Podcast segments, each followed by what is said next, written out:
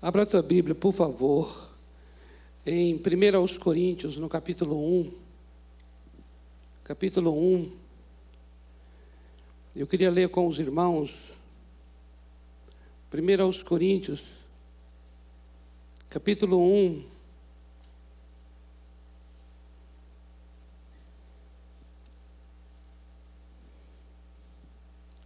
Observe sobre a mensagem da cruz a partir do versículo 18, 1 aos Coríntios, capítulo 1. A partir do versículo 18 diz assim: Certamente a palavra da cruz é loucura para os que se perdem, mas para nós que somos salvos, poder de Deus. Pois está escrito: Destruirei a sabedoria dos sábios e aniquilarei a inteligência dos instruídos.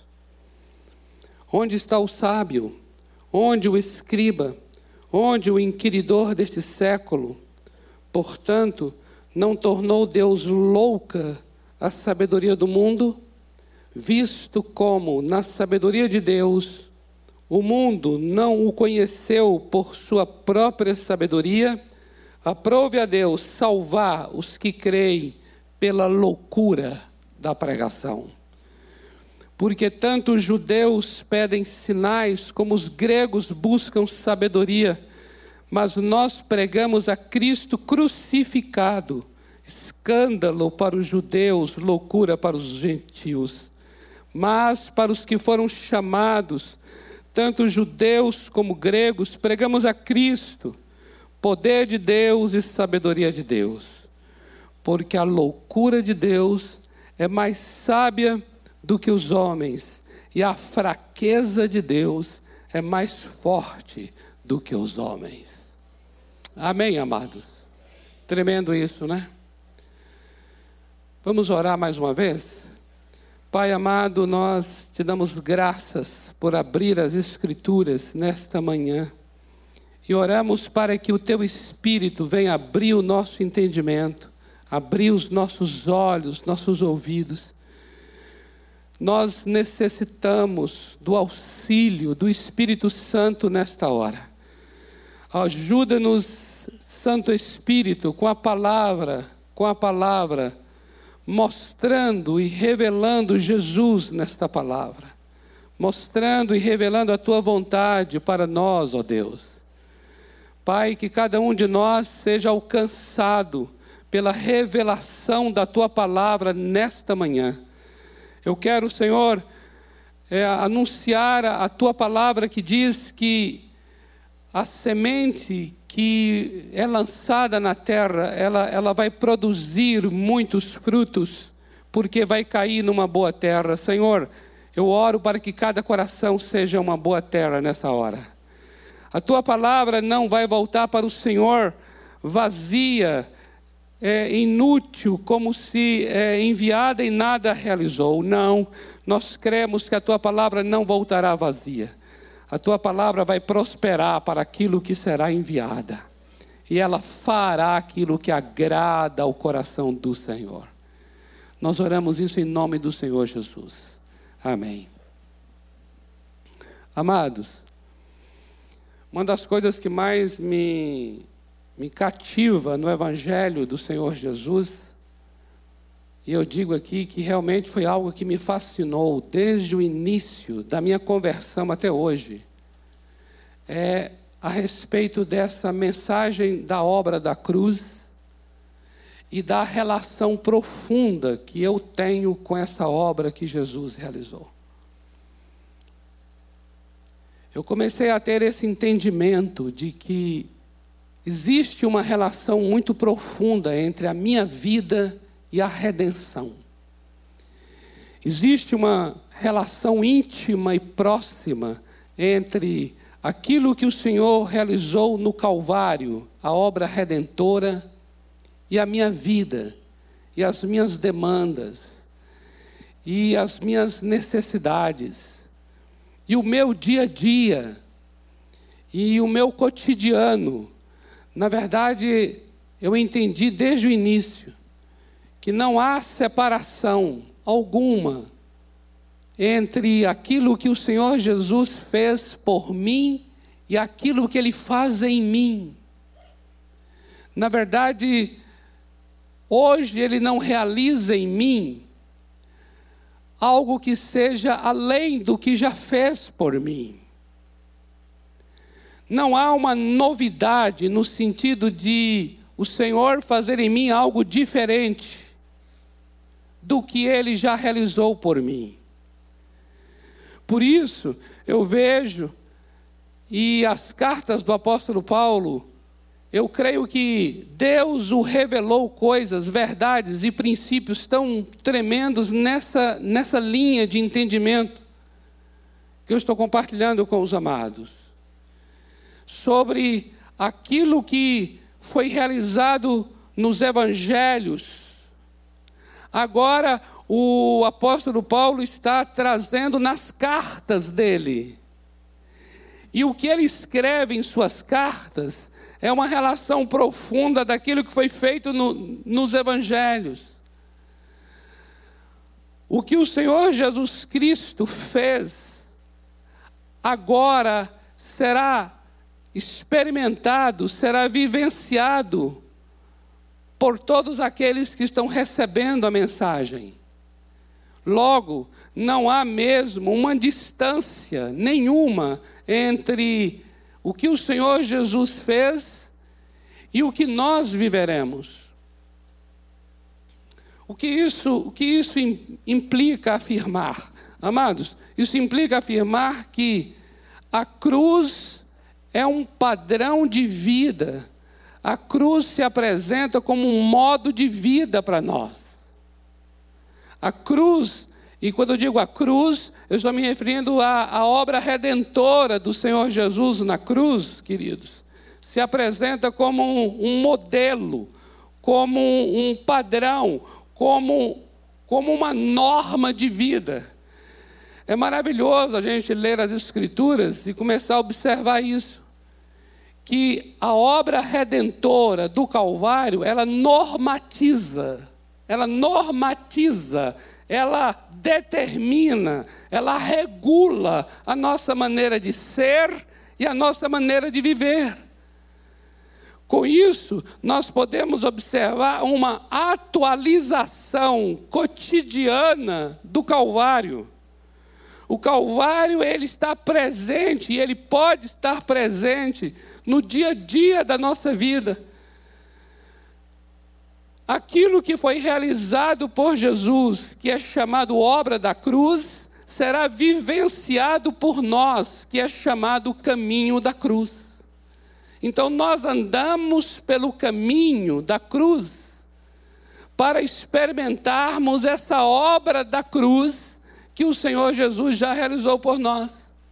Portanto, queridos, entenda bem uma coisa que eu acho que é tremenda e é linda e justifica o ministério do Espírito Santo em nós hoje, que é o seguinte: é de que Jesus morreu por mim, e essa expressão por mim, que é em meu lugar, nos passa uma imagem de o Senhor Jesus lá no Monte Calvário, há dois mil anos atrás, e nós aqui em São Paulo, em 2019.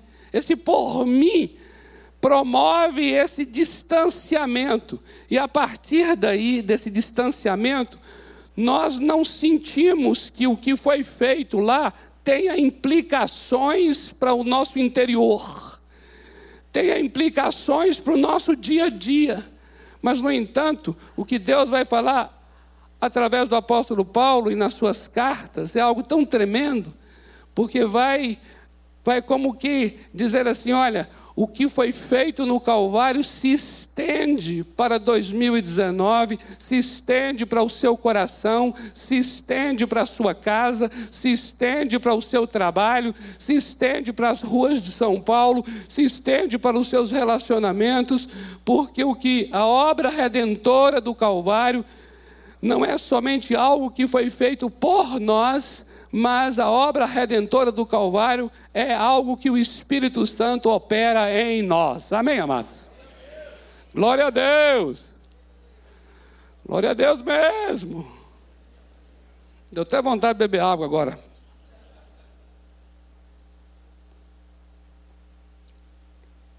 Acabamos de ler aqui o que o apóstolo Paulo está escrevendo para uma igreja grega, uma igreja em Corinto, uma igreja que privilegia a sabedoria, a gnose, o conhecimento. E aqui ele está trazendo que aprove a Deus salvar o mundo pela loucura da pregação. Por quê? Porque a mensagem da cruz é loucura. A mensagem da cruz é fraqueza de Deus. Observa aqui o verso 25. Porque a loucura de Deus é mais sábia do que os homens, e a fraqueza de Deus é mais forte do que os homens. Ele está mostrando aqui que a cruz de Cristo, Jesus Cristo suspenso naquele madeiro, ali é a loucura de Deus e a fraqueza de Deus. O Senhor Jesus na cruz do Calvário é um Deus, é um Deus louco, louco sob a perspectiva dos gregos, louco sobre a nossa cabeça, a nossa perspectiva, sabe por quê? Porque como é que Deus Deus sangra na cruz. Como é que Deus agora está ali suspenso no madeiro, num lugar de que é próprio para para para a escória da sociedade? Ali está a fraqueza de Deus, um Deus fraco, porque Ele é Deus eterno, de eternidade a eternidade, Tu és Deus. E no entanto, ali, ali, ali, ali, ali se apresenta um Deus limitado, um Deus efêmero, um Deus que, que morre, um Deus humilhado, porque ali está um homem nu, nu, num lugar de assassino, num lugar de estuprador, num lugar de, de gente, é, gente marginalizada. A palavra da cruz, ela é, ela é escandalosa, porque a cruz, a cruz, amados, não é essa coisinha bonitinha feita com, com, com cristais Swarovski que nós temos hoje, não. A cruz é um troço, a cruz é um, é, um, é um troço nojento, a cruz é um repúdio, a cruz é, é maldita. É símbolo de maldição. A cruz é até colocada à parte da cidade, no meio do lixo, porque é algo realmente repugnante que ninguém quer, ninguém quer presenciar essa cena da pessoa suspensa ali durante horas, nu e morrendo aos poucos. É uma imagem terrível para a pessoa não consegui nem dormir direito, se porventura presenciaram esse tipo de, de, de punição. Pois foi exatamente esse tipo de punição dentro desse tempo, o tempo em que o madeiro era a forma de pena de morte, que o Senhor Deus entrou no mundo. E foi ali, assumindo a nossa iniquidade, o nosso pecado, não o dele próprio, mas o nosso, que estava ali, a loucura da pregação, a fraqueza de Deus. A fraqueza de Deus. Eu quero chamar a atenção da fraqueza de Deus. Que o texto está mencionando aqui. Agora, amados, essa experiência redentora da cruz, ela se torna um padrão de vida para nós. E nós podemos hoje experimentar, experimentar da obra redentora do Calvário. Porque a obra redentora do Calvário não é apenas uma experiência para pós-morte. A obra redentora do Calvário é uma experiência para o meu, para a minha vida, para o meu coração que clama. Para mim e para você hoje, amados. É tão tremendo quando nós começamos a observar que essa experiência redentora do Calvário, ela é ensinada, ela é ensinada como algo para ser vivenciado por nós. Observe como é que a cruz se torna um padrão que normatiza a vida. Olha só, no versículo 26, observa o 26, nós não lemos. O 26 vai dizer assim: irmãos, o apóstolo Paulo está chamando a atenção agora das pessoas que foram vocacionadas, as pessoas que foram escolhidas por Deus para serem os pregadores do Evangelho, os, os anunciadores da mensagem da salvação. Aqueles que seriam os discípulos, aqueles que seriam os evangelistas, aqueles que seriam os pastores, aqueles que seriam os profetas, aqueles que seriam os apóstolos, aqueles que seriam os mestres. Olha só o que ele vai dizer: Irmãos, reparai, pois, na vossa vocação, visto que não foram chamados muitos sábios segundo a carne, nem muitos poderosos, nem muitos de nobre nascimento. Pelo contrário, observem, pelo contrário, Deus escolheu as coisas loucas. Observe a palavra louca, que não é a primeira vez que essa palavra aparece aqui, não. Quando essa palavra aparece nos versos anteriores, amados, ela aparece em relação à cruz. Está dizendo que Jesus pendurado no madeiro é a loucura da pregação. Agora observa aqui onde a palavra loucura será aplicada. Está dizendo aqui, ó, Deus escolheu as coisas loucas do mundo para envergonhar os sábios. E agora atenta, e escolheu as coisas fracas do mundo para envergonhar as fortes, e escolheu as coisas humildes do mundo e as desprezadas e aquelas que não são, para reduzir a nada as que são, a fim de que ninguém se vanglorie na presença de Deus. Amada, atenta para isso. Toda essa descrição das pessoas as quais Deus escolheu são as mesmas descrições que caracterizam a obra do, da cruz. A obra da cruz é a obra da loucura, é a obra da fraqueza. A obra da cruz é a obra do homem que foi desprezado. A obra da cruz é a obra daquele que nada é, nada é, nada é. Ele diz lá no, em Isaías 53, ele era o mais desprezado. Era o homem feio, desprezado, que ninguém dava valor. O Messias crucificado. De que adianta um Messias para Israel se é um Messias pendurado no madeiro? É o Messias desprezado, é o Messias que nada é, nada é. E aqui e aqui o texto está dizendo assim: por causa disso, por causa de quê? Eu ouso dizer aqui, por causa dessa obra da cruz, porque a cruz é essa loucura, porque a cruz é essa fraqueza, porque a cruz é esse do homem desprezado, porque a cruz é esse do nada é, do nada é. É por causa disso, Deus então o que faz? Ele escolheu no mundo as pessoas que também nada são para reduzir a nada as que se julgam ser alguma coisa.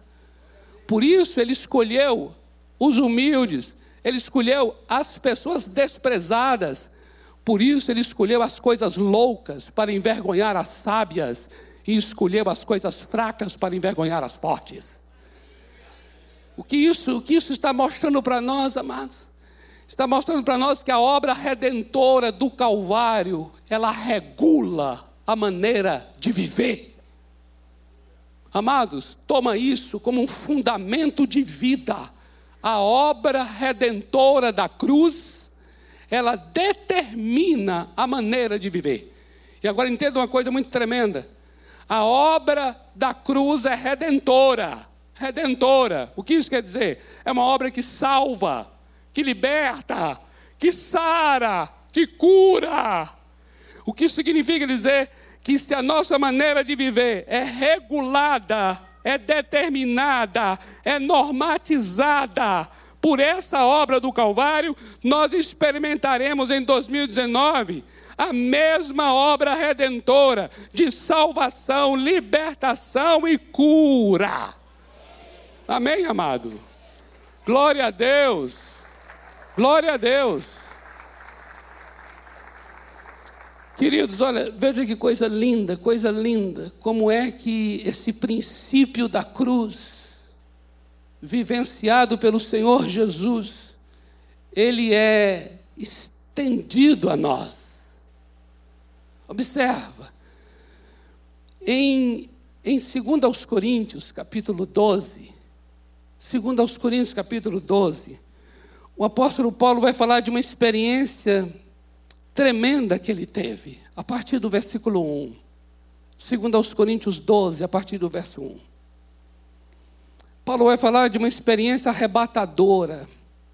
Ali diz assim que um homem, ele não sabe se foi no corpo, fora do corpo, porque foi uma experiência tão, tão tão extraordinária que ele não consegue nem explicar direito o que havia acontecido com ele.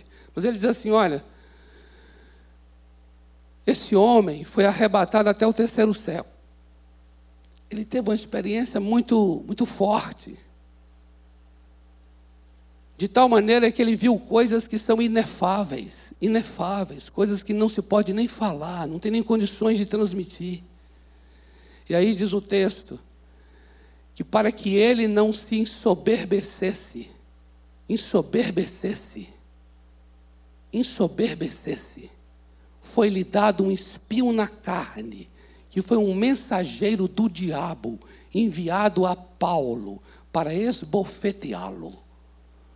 Amado, só aqui você entende uma coisa muito tremenda a respeito de mim e de você, que é o seguinte: aquele homem, Paulo, ele era tanto um homem que transitava entre o céu e o inferno. Ele era um homem que tinha as condições e teve a, o privilégio, marav o, maravilhoso, o maravilhoso privilégio de ter uma experiência arrebatadora até o terceiro céu. E ao mesmo tempo, esse mesmo homem é capaz de se vangloriar disso de se envaidecer profundamente a respeito disso, de se ensoberbecer. E é interessante que essa experiência de sentir-se ensoberbecido, porque subiu aos lugares mais altos, é uma experiência de Satanás. O que demonstra que agora, amados, o quanto ele, Paulo, eu, você, todos nós, somos pessoas assim também. E quando eu digo assim também, eu digo, somos pessoas de experiências arrebatadoras, de visitações tremendas de Deus, de coisas gloriosas, de experimentarmos milagres do Senhor, e ao mesmo tempo somos pessoas terríveis, ao mesmo tempo somos pessoas contraditórias, ao mesmo tempo, somos pessoas cheias das nossas carnalidades, das nossas máculas, dos nossos maus pensamentos. Ao mesmo tempo que nós temos uma capacidade interior que Deus nos dá de subir ao terceiro céu, nós temos também dentro de nós capacidades de descer às partes mais inferiores da terra. É tão interessante o que Deus está promovendo aquele homem, em que ao mesmo tempo que lhe dá uma experiência tão arrebatadora, ao mesmo tempo lhe envia um mensageiro do diabo. Olha só que estado de humilhação. Aquele homem agora que acabara de ter uma experiência de ir ao paraíso, agora tem ao seu lado um mensageiro do diabo que os esbofeteia ele.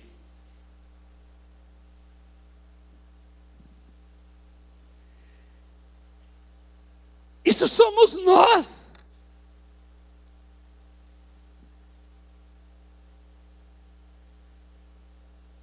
E ele orou a Deus, ele orou a Deus porque ele ficou profundamente incomodado e orou a Deus e falou: Deus, Tira de mim esse espinho. Não sei se ele orou assim, com essa agonia toda que eu estou orando aqui. Mas ele pediu: tira de mim.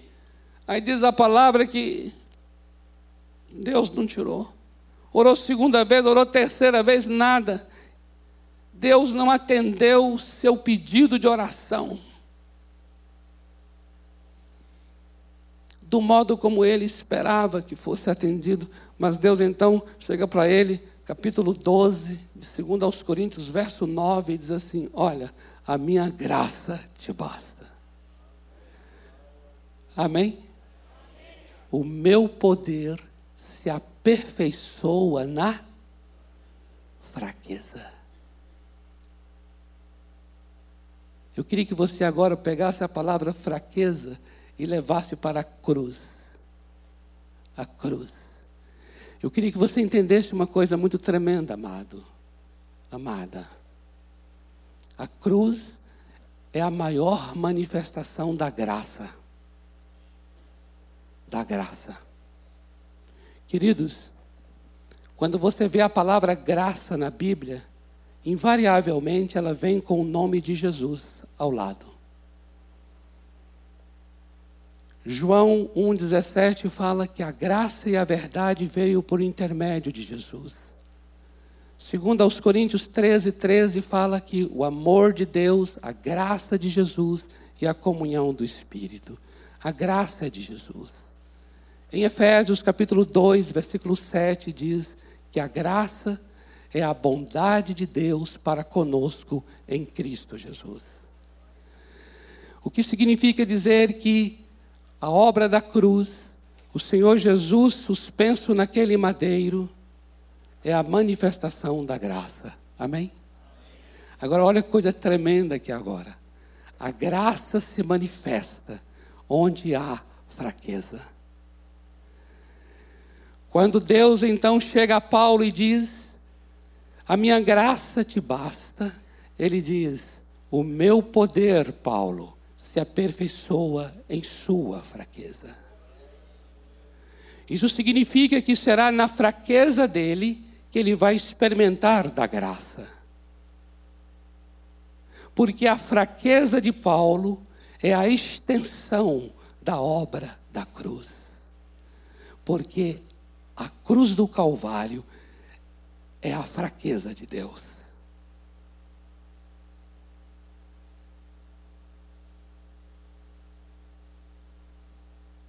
O apóstolo Paulo, ele entendeu isso para a sua vida. E ao invés de se gloriar, se gloriar porque ele subiu ao terceiro céu, ele diz agora aqui no verso 10: Eu vou me gloriar agora, mas eu vou me gloriar nas minhas fraquezas. E aqui ele cita, amados, quais são as áreas em que ele vai se gloriar. Olha que interessante, queridos. Ele vai dizer assim: Eu vou me gloriar agora nas minhas fraquezas. Aí ele cita: Eu vou me gloriar agora nas injúrias,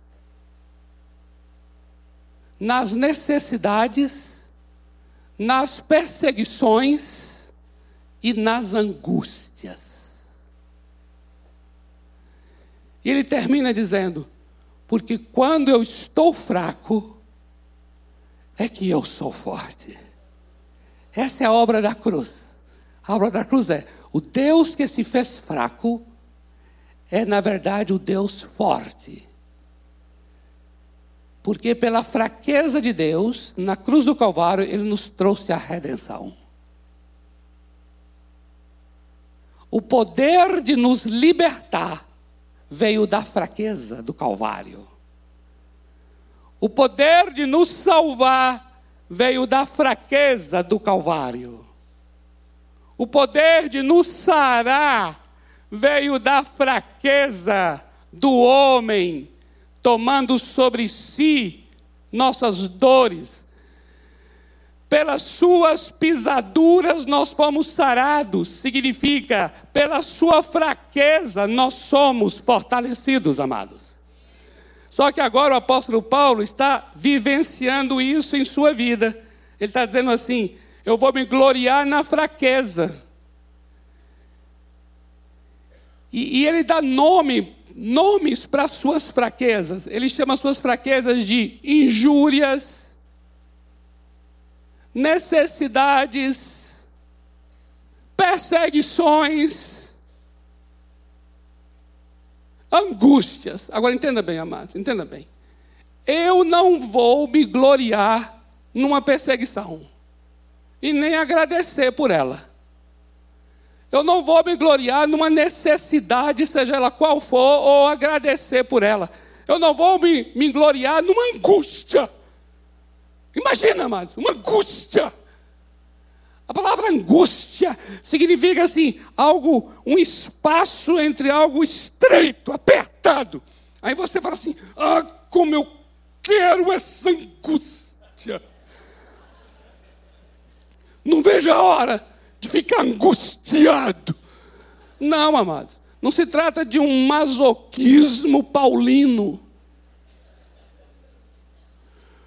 O que ele está dizendo aqui é algo muito profundo. Ele está dizendo aqui: a injúria expõe a condição fraca que eu sou. A necessidade coloca para fora o homem fraco e limitado, vulnerável, precário que eu sou. A perseguição me humilha, porque a perseguição me coloca diante do espelho de ser uma pessoa limitada. Por quê? Porque nem todos vão me amar, nem todos vão querer o que eu falo e vão me perseguir. Ele chega até a citar no capítulo anterior, segundo aos Coríntios 11, de uma experiência em que ele se gloriou na fraqueza, quando ele teve que fugir, fugir, descido dentro de um cesto, dentro de um cesto, apóstolo Paulo dentro de um cesto, ali o, o homem da tribo de Benjamim, ali o discípulo de Gamaliel, o fariseu dos fariseus, tendo que ser salvo, descido dentro de um cesto.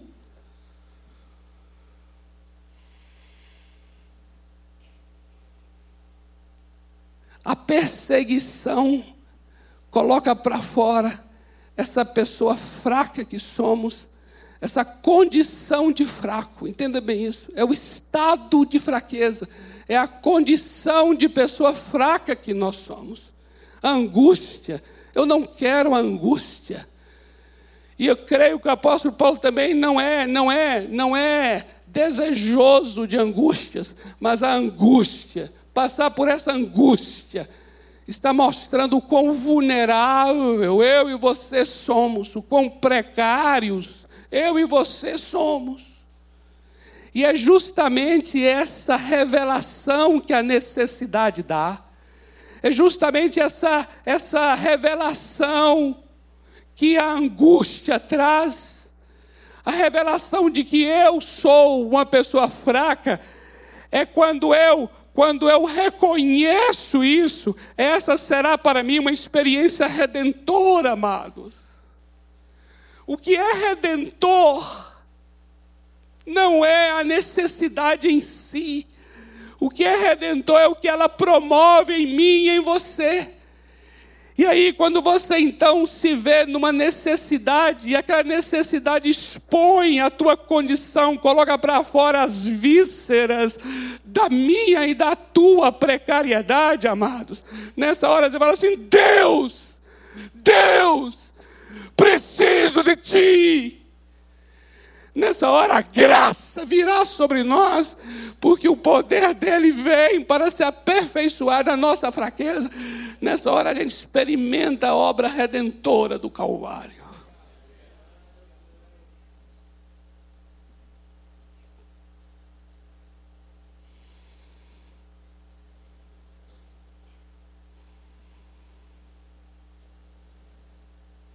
Eu não dou graças por nenhuma cirurgia eu passei por umas há três anos, dois anos atrás, tive que refazer. Um negócio horroroso, horroroso. Quando antes eu ia assinar as fichas assim, falava assim, cirurgia, eu falava com orgulho, não. Alguma cirurgia, não. Cirurgia, não. Para mim é tão orgulho quando dizer fumante, não. Bebe, não. Fez isso? Não. A coluna do não era enorme. Aí depois eu comecei a colocar cirurgia, sim.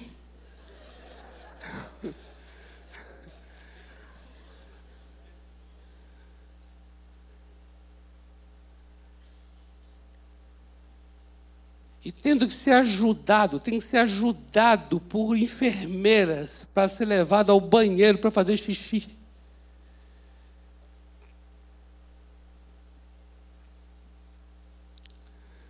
Uma experiência libertadora que eu tive, assim, de, de, de, de, livramento de morte, em que, nessa mesma ocasião, tendo que vomitar, vomitar literalmente, assim, para para Deus trazer a libertação naquele dia, naquela tarde. E ali eu vi o pastor Robério.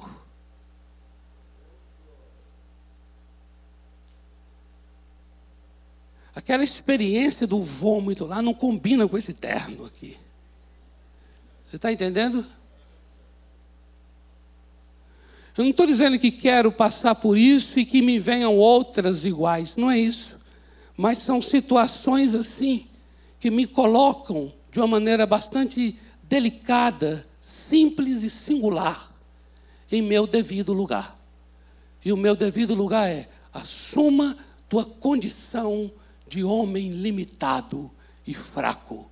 Porque quando você assume isso, virá graça sobre a tua vida.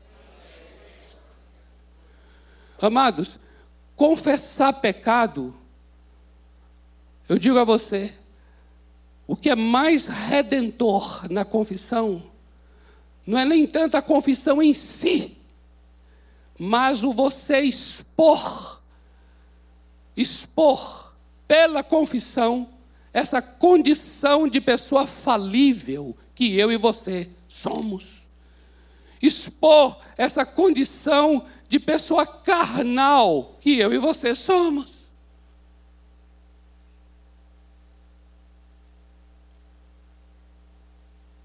É um estado e uma condição do qual, da qual, amados, nós não vamos nos separar nunca, nunca.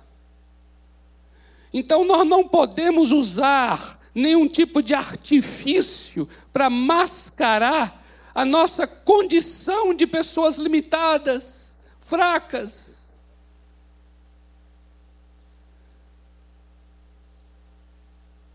Eu confesso a vocês, já falei isso aqui, quando eu ia em acampamentos para poder pregar, e eu era ali o pregador principal, esse negócio de pregador principal já vai. De... Eu, eu sempre exigi que ficasse num quarto separado, que não dormisse com mais nenhum, assim, tipo aqueles alojamentos, porque eu domingo ninguém. E uma das razões era porque eu ronco bastante. Uma outra razão, eu tenho meus remédios que eu tomo. Um, é um, mas é contínuo, de uso contínuo. E eu falo assim, Senhor, eu sou, eu vou, eu vou, eu vou justamente pregar hoje sobre o Deus de milagres. Eu vou ser pregador do Deus de milagres com um remédio de uso contínuo. E a grande questão para mim não é, não é o assunto em si, o assunto em si, porque no final cada um tem os seus remédios de uso contínuo também, sejam eles literais ou metafóricos. Mas a grande questão é a vergonha de não assumir a minha condição de pessoa limitada. Porque a questão não é você estar doente ou não, não é assumir que você tem um problema físico. Não. A questão é assim: o problema físico é só uma manifestação da sua condição de pessoa fraca.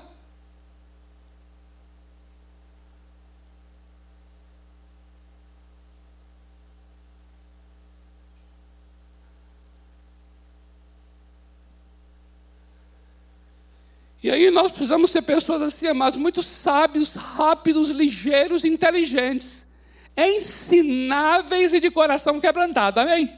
Para chegar e falar assim: você se viu numa situação assim? Abra teu coração, diga: Senhor, eu corro para a cruz. Porque justamente esse lugar, esse lugar, é lugar onde há muita graça. E há muita graça porque é um lugar de fraqueza.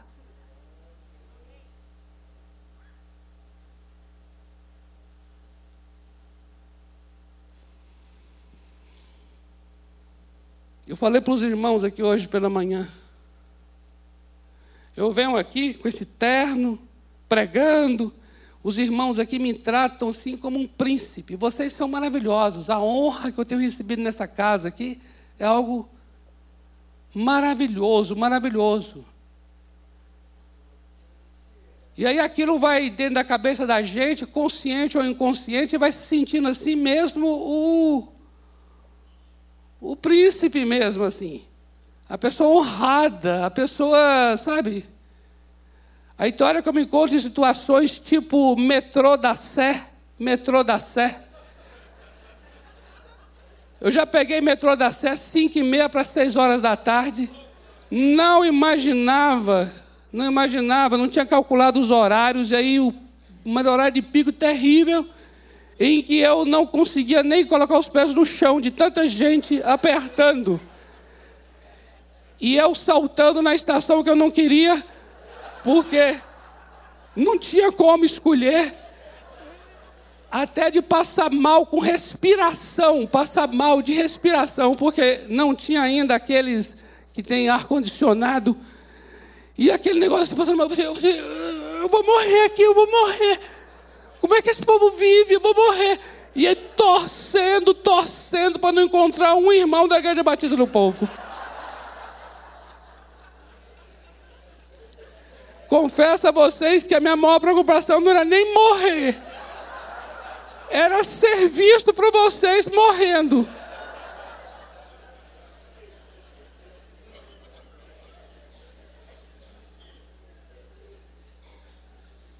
Eu falei, Deus, sinceramente, amado, estou falando aqui, é sério mesmo, sério. Eu falava assim, meu Deus, não me apareça ninguém aqui agora. Por quê? Porque ali eu não estava cheiroso, bonito, microfone na mão. Ali era um negócio horroroso. Ali eu era, ali eu era um, ali eu ali ninguém dava mínima para mim. Ali eu era o ser humano, o ser humano.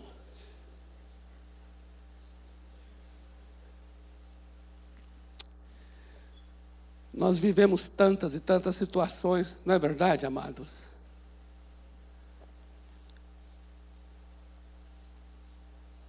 Precisamos saber responder a elas de acordo com o padrão da cruz.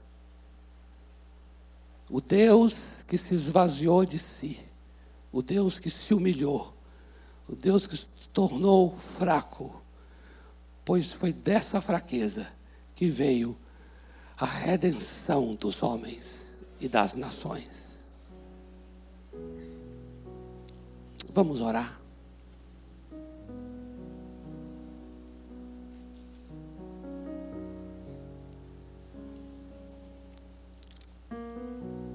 Cingivos, amados, cingivos todos de humildade.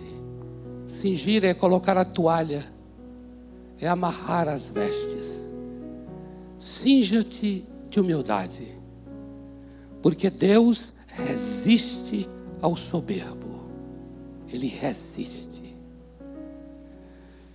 mas ao que se humilha, Ele concede graça. A graça do Calvário é concedida para aquele que se humilha. E o que é se humilhar? Se humilhar é reconhecer a sua condição de fraco.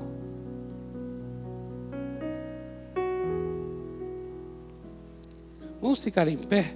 Vamos, vamos, por favor, ministrar esse cântico maravilhoso da graça. Da maravilhosa graça, infalível graça, infinita graça, que nos salvou. É esse aí? É esse cântico que está aí? Então tá bom.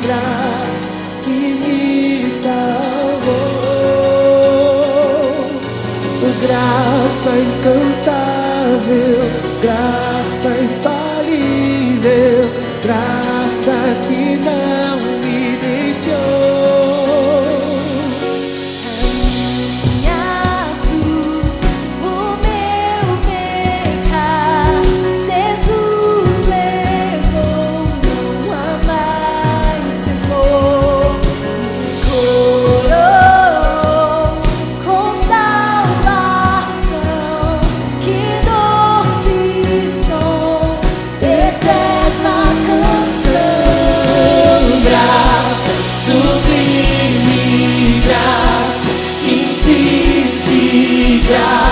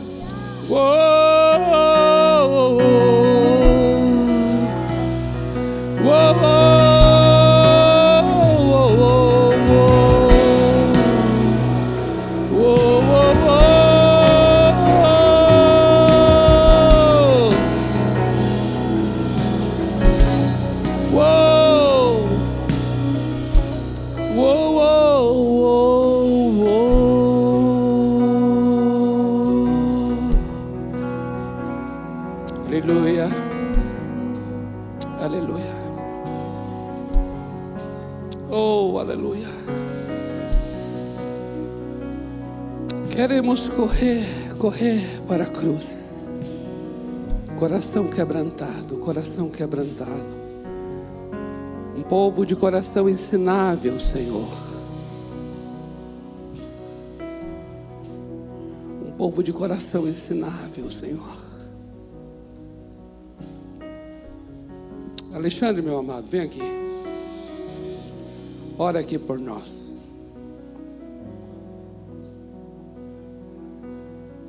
E Shimelabawa Badekoba Hawashi.